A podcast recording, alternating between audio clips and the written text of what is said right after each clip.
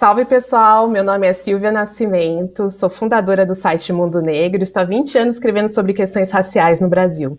Agora eu começo um novo projeto chamado Falas Diversas, onde eu convido pessoas negras para falar sobre assuntos diversos, porque sim, nós falamos sobre outras coisas.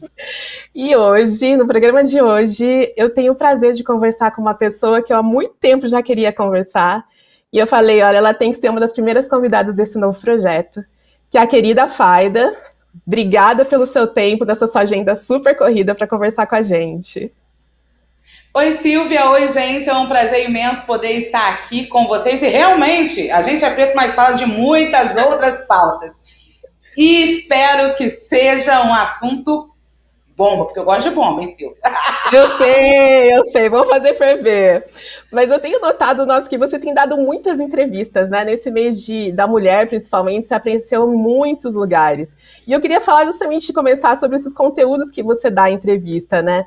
Se tem alguma coisa sua que as pessoas que você acha que as pessoas deveriam saber a seu respeito, mas que as pessoas não perguntam, assim, se você tem alguma coisa que você faz, outras coisas que você é, tem como atividade, você fala, poxa, porque é isso, né? O de falas diversas é sobre isso, né? Da gente falar sobre outras, outras coisas, outras realidades, de repente coisas que você gosta, hobby, é, maneiras de relaxar. O que, que você tem alguma coisa sua que você acha que o público deveria saber e que ninguém pergunta?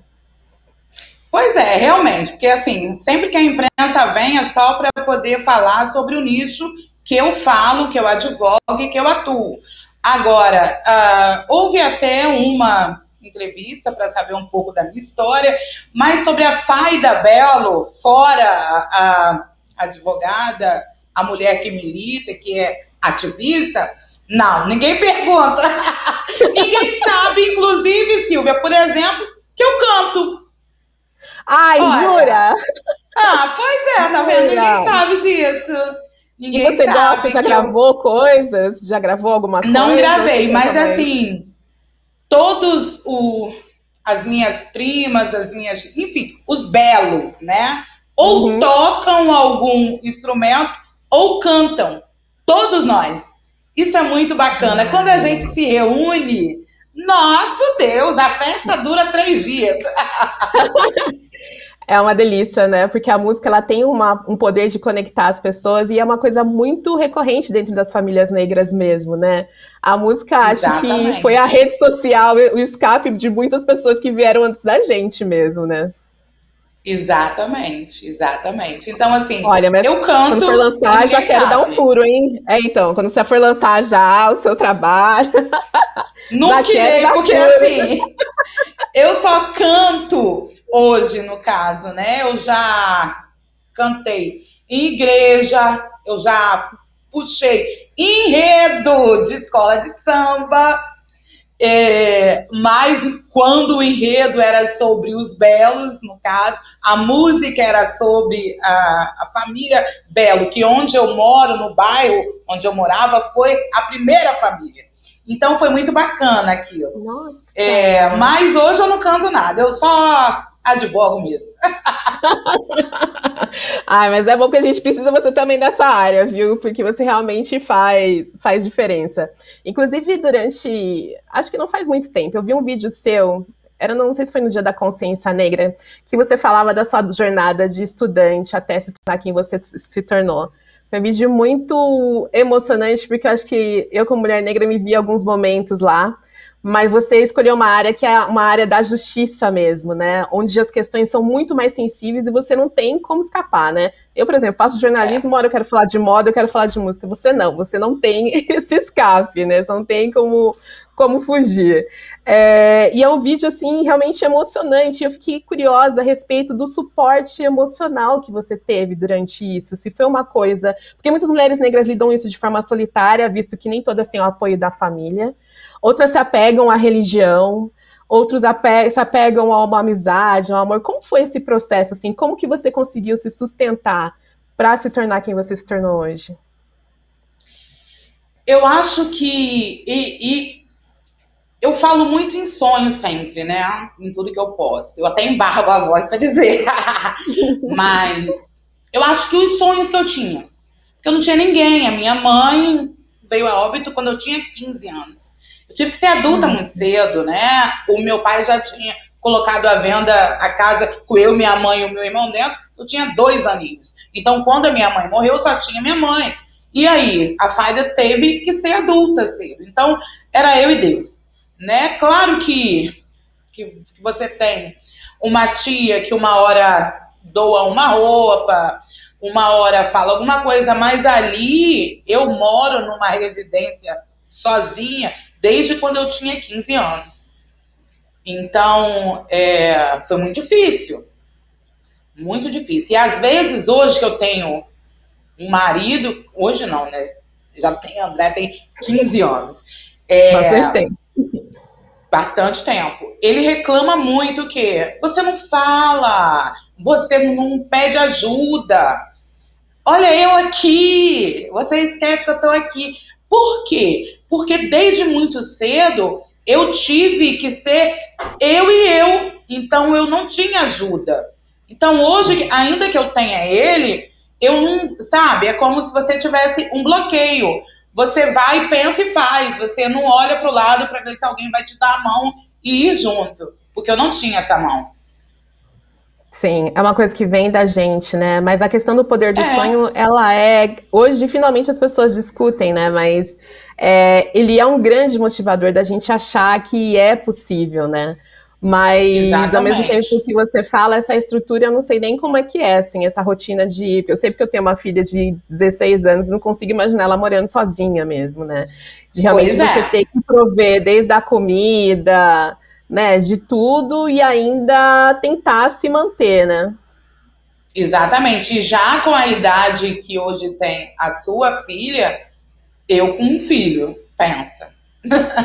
eu tenho Nossa. que ser adulta, mãe e pai né? Então, é, foi tudo muito difícil.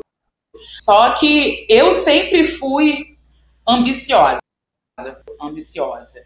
E eu olhava tudo aquilo e falava, não, não vou morrer aqui.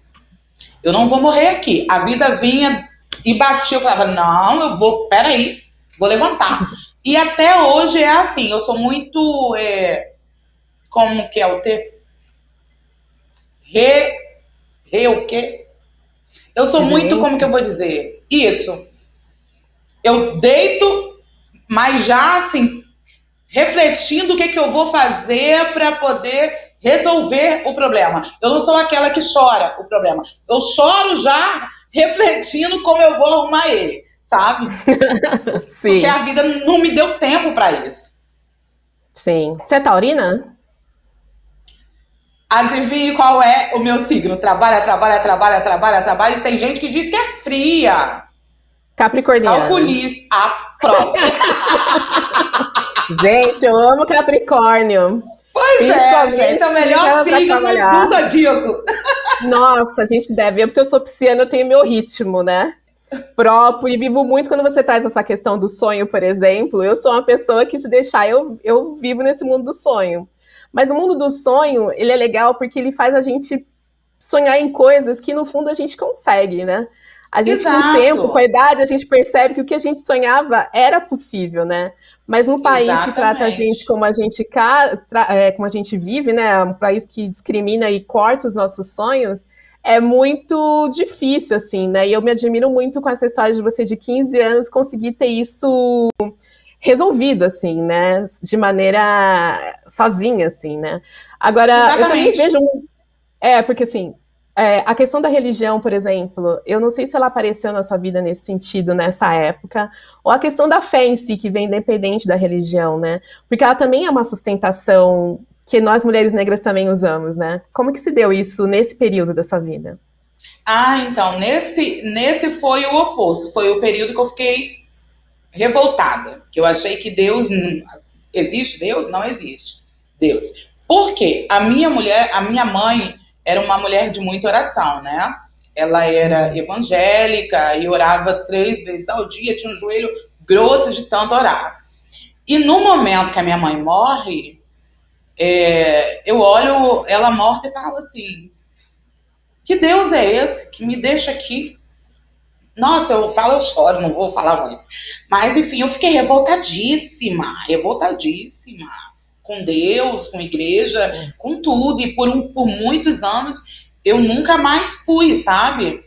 Porque eu compreendi que aquilo ali não era bom porque arrancou de mim a pessoa que eu mais amava, que me deixou aí no mundo solta e tal. Mas aí, com o tempo, eu vi que a religião, é, ela ajuda a, a, a, te dar uma calma na alma, né? Um refresco. Porque eu fui crescendo mais jovem, é, revoltada, bronca, né? Muito reticente com tudo, trancada a tudo. E aí, depois eu me vi já olhando a religião como algo para me trazer um pouco de paz e tirar um pouco da revolta, né, que eu tinha. Hum. Sim, que isso acaba entrando bastante de maneira importante. E a maternidade também para algumas mulheres, né? Como é que foi o, o se tornar mãe para você, assim, né? Nesse processo de, às vezes, tirar um pouco dessas dores e dessa dureza que às vezes a gente tem que ter até como modo de sobrevivência, né? Você quer ouvir a verdade? Eu quero.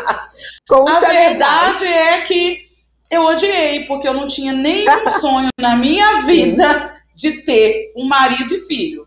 Por tudo que a minha mãe viveu, eu cresci Sim. achando que ter uma relação íntima de afeto, gerar filhos, não era legal, porque eu ia ter o mesmo resultado dela. Então, a minha hum. meta era escola, um diploma e ficar rica. E só. Sim. Entende? Você é bem capricorniana que, mesmo. Bem capricorniana mesmo.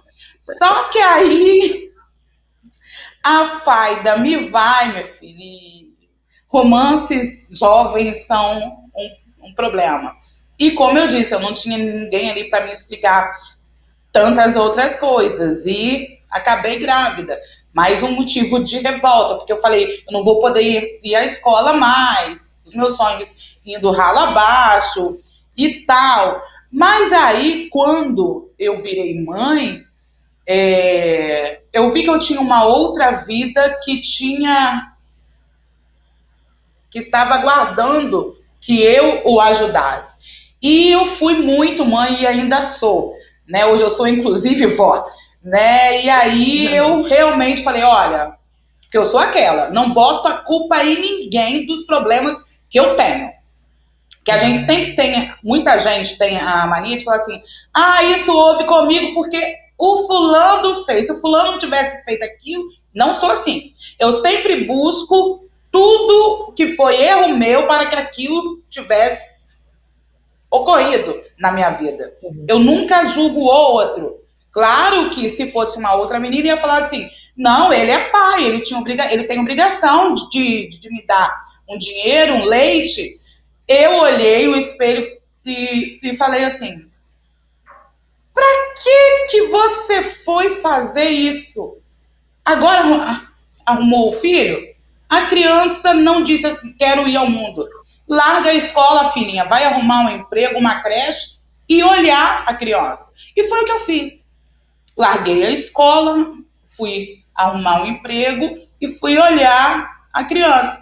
Depois disso, arrumei outra criança. Só Deus na Terra, né? Você e aí, dois filhos. Dois filhos. Dois um filhos, marido, a idade dois deles. filhos e um neto. Eu sou a única mulher em casa. Você pensa bem. Gente, é matriarca absoluta. A própria. Rainha de Wakanda mesmo, sem concorrente Exatamente. Exatamente. E aí, então, eu vi o, os meus sonhos indo ralo abaixo, mas eu não larguei de dar o melhor do meu tempo e de mim para eles por conta dos meus sonhos, que eu mesmo coloquei no canto quando eu quis arrumar filho. Ah, mas eu não quis, mas arrumou. Então agora, meu filho, é isso. Uhum. Nossa, é, porque realmente para a mulher é, a, a, o filho tem uma mudança de trajetória na nossa carreira que os homens não Total. enfrentam, né? Não. Eu, eu mesmo, assim, é, é, muito legal você trazer isso, né? Dessa questão da romantização. Eu tenho três meninas, amo ser mãe, mas profissionalmente é um complicador, né? A gente atrasa, Sim. a gente pausa coisas, né? De que o meu negócio, o Mundo Negro, poderia estar num outro patamar se eu não tivesse tido filho. E essa questão da gente realmente, às vezes, não ter uma rede de apoio também. E que Exato. a gente não pode romantizar isso, né? Exatamente. Então, assim, eu não romantizo, eu sou muito honesta quando eu digo que eu nunca quis. Mas eu tive. E amei, amo, criei, eduquei. Hoje eu tenho o meu neto, que vem sobre um outro olhar, porque aí a vovó já é adulta, já é plena, já está com os sonhos quase todos realizados, aí é babá, é olhar o menino abrir o armário, acabar com os potes e tudo. Que lindo ele sabe abrir o armário, olha!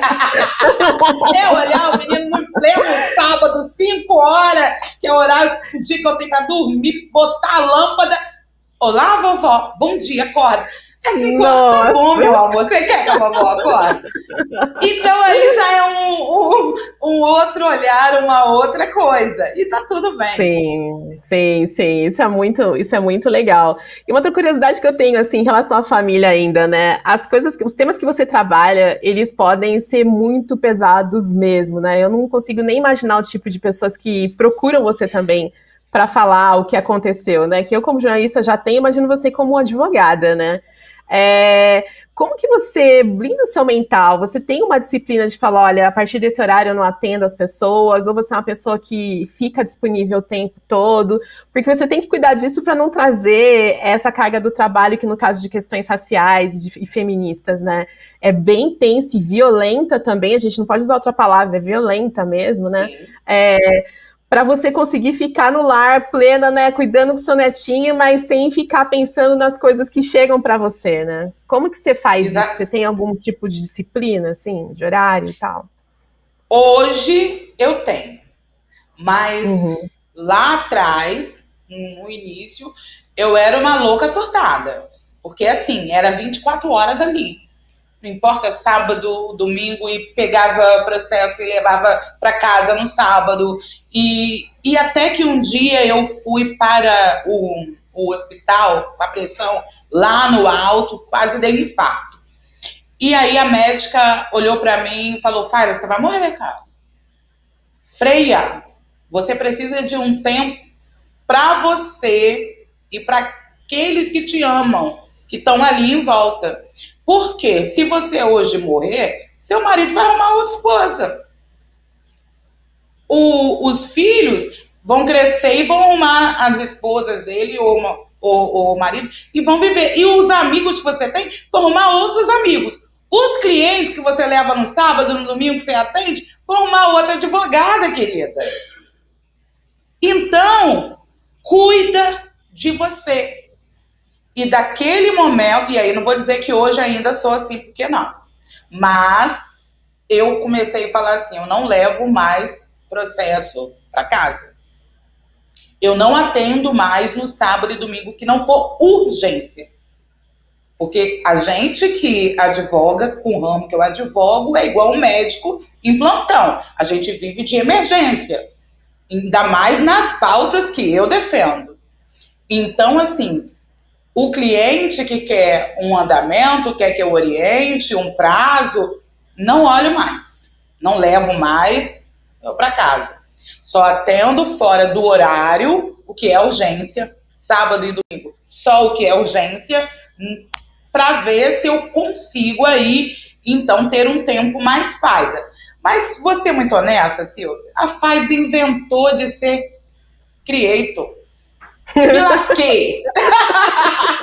o sábado e o domingo que eu tinha pra faida, agora ficou pra quê? Pra quê? Pra criação de conteúdo, minha filha.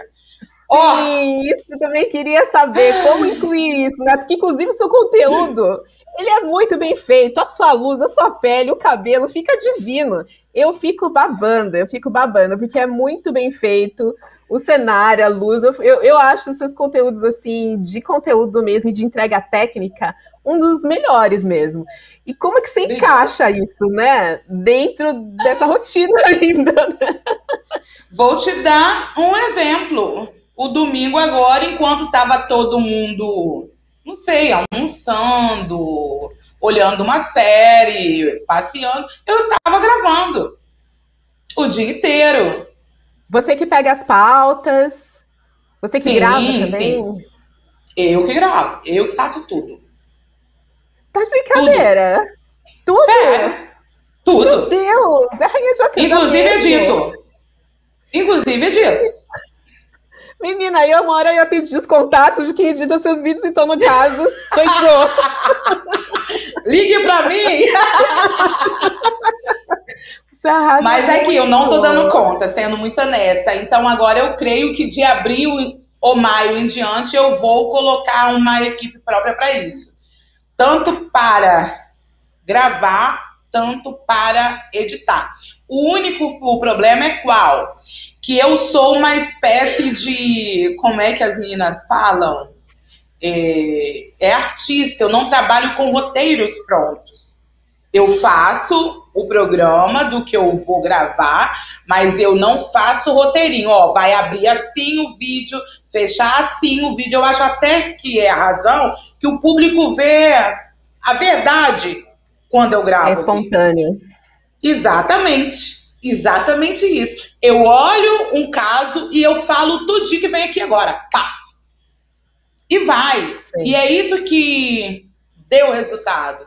É isso que deu certo. Porque as pessoas veem que não é uma coisa que teve um ensaio, que foi inventado, que foi aquilo que eu olhei, vi, achei e gravei.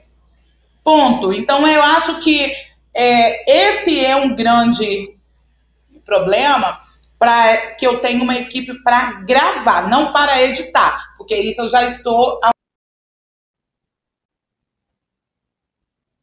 uma às vezes eu estou em casa é meia-noite. Gente, tive uma ideia. Bota uma make rapidinho, jogo o black pra cima, bota a roupa, pum, e gravo. Entende? então, assim, é muita loucura. Nossa, é demais. E outra coisa que eu vi, você está acompanhando bastante o BBB, né? Ah, você realmente se posiciona. E eu acho engraçado, né? Porque tem um pessoal, uma falsa intelectualidade aí falando que não é um programa de pessoas inteligentes e que pensam, sendo que esse programa mostra muito como o Brasil funciona, né? É isso. Em todos os aspectos, né? A gente tem que observar demais, né? Quase um laboratório antropológico, assim, da gente ver como as pessoas se comportam, as que estão dentro da casa, e como o público se comporta, né? Por exemplo, o Arthur, semana passada, era queridinho. Ontem o pessoal realmente descobriu como é que funciona, né? Exatamente. Então... E assim, eu acho, eu acho muito errado aqueles que querem ditar o que o outro pode ou não pode ver, né? Eu sou advogada, tenho a técnica jurídica, falo de coisas sérias. Só que no meu momento de lazer, eu faço o que eu quiser e eu gosto de ver Big Brother. E eu grito, eu bato na mesa, eu pinto o set. Eu gosto. Eu também gosto. E eu, também e gosto. eu extraio ali Ainda mais no final, assim, né? Exatamente. E ali eu extraio coisas que acabam guardando relação com as minhas pautas, né? Sim. E eu acho muito bacana, eu gosto. E pronto. Eu também acho, acho que é uma questão assim de observar. Eu gosto como observadora, às vezes porque eu acho que rola uma manipulação aí da, do Boninho, essas coisas que a gente sim, não pode ser ingênuo. Mas eu acho que é, eu, eu sou muito de observar o público mesmo, né? Como que eles reagem a certas coisas. Que é explícito às vezes pra gente que é mulher negra, e às vezes para eles não é explícito, às vezes eles acham que é exagero. Então, eu acho que é um laboratório, um termômetro da gente ver quais os assuntos realmente a gente precisa falar mais como produtor de conteúdo, né? É, por exemplo, Exatamente. a questão da, de outras edições de falar o preto e negro, né? Que o Babu trouxe e virou todo um assunto novamente, assim, né? E, e aí é uma coisa que a gente tem que sempre ficar de olho, e como produtor de conteúdo também é uma coisa que ajuda a gente a engajar também, porque é um assunto do momento e pessoas negras têm que estar falando o que elas quiserem, né? Quando a gente fala Exatamente. das falas diversas, é isso, né? Exatamente. Eu, eu, eu gosto, eu assisto, eu falo, eu replico, eu faço piada e tá tudo bem. Não, isso é super legal. Agora, para encerrar, tem uma última pergunta que tem muito a ver Já? com essa questão da representatividade. Ai, tá bom, né? A gente precisa ah, fazer mais lives juntas. Quando cheguei no final do Big Brother, a gente vai fazer live, que daí eu consigo acompanhar mais. Ufa. Inclusive, aquela eu achei fantástica. Foi boa, né? Que live. Foi boa. Live. A Midian tem muito conteúdo, né? O Adalberto Sim, também, você muito... também. Então, assim, foi uma. Foi pesadona, mas no bom sentido, né? De conteúdo nada raso, né? Do jeito foi que a gente muito... gosta. Mas eu queria saber de você, assim, é uma pergunta com duas perguntas dentro, né? Uma é sobre essa questão da representatividade mesmo, como que o direito surge para você dentro desse contexto que você traz para gente, se você teve alguma inspiração. E para as meninas que se, se inspiram em você e que às vezes acham que o direito é uma coisa muito complicada e talvez não seja um espaço para elas, né? Esses dois pontos, quem te inspirou e o que você falaria para quem você inspira? Na verdade, é, eu falo que eu sou uma mulher que sempre ousou fazer tudo aquilo que falaram que não dava para mim. Né? Eu, eu não sei se você sabe, Silvia, eu sou gaga, né? Sou gaga, agora tô fazendo fome. Quando eu falo que eu sou gaga, ninguém acredita, mas sou gaga. E muita gente falou assim: ah, você não pode isso. Fiz teatro. Eu trabalhei com vendas e fui campeã, tá? E fiz tudo que falaram que gago não pode. Eu escolhi o direito, que é a profissão da oratória. Entende? Por quê? Porque a gente tem que ousar. O direito ainda é classista, é machista e muito racista.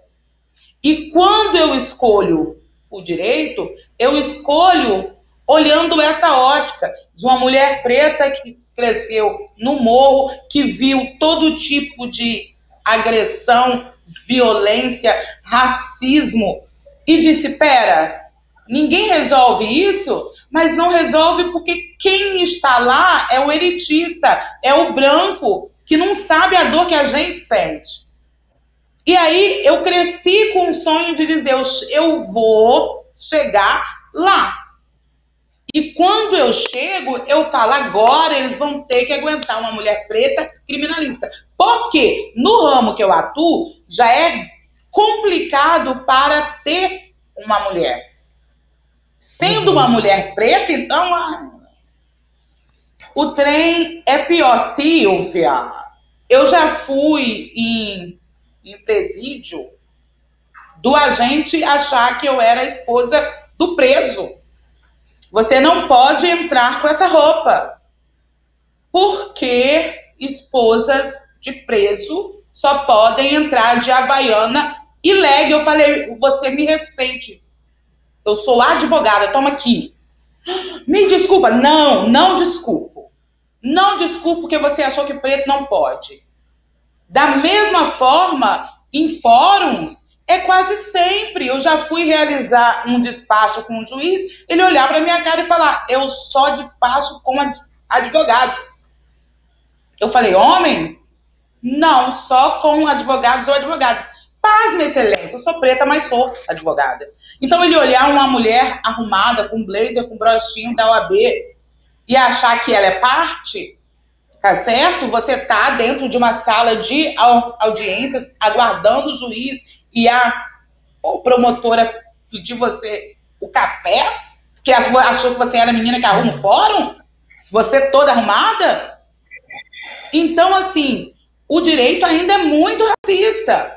Só que eu vim no mundo para romper dogmas e para abrir. Como eu falo muito que eu vim abrir as rotas para que as meninas pretas possam olhar e dizer assim: a gente pode sim ser advogada, pode ser juíza, pode ser qualquer coisa no direito e no mundo, porque ninguém pode mais obstar os nossos sonhos, que obstaram por muito tempo. Ah, isso com certeza. E para as pretinhas que querem estudar direito, você já pavimentou um bom caminho, você e as outras irmãs que estão no direito.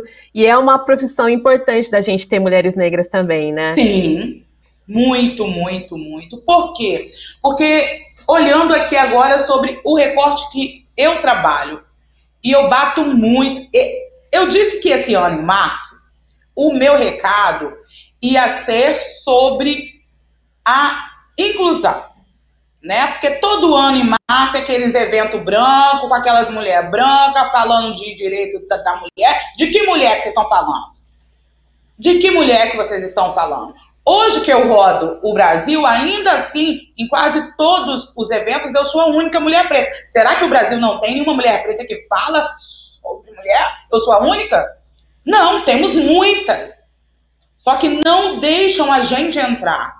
Não nos dão espaço, não nos dão a fala. Então, assim, eu, enquanto uma mulher preta, falei que este ano, em março, o meu recado era de quais mulheres vocês estão falando? Porque as mulheres pretas ainda estão morrendo muito mais do que as mulheres brancas. As políticas públicas não alcançam a gente.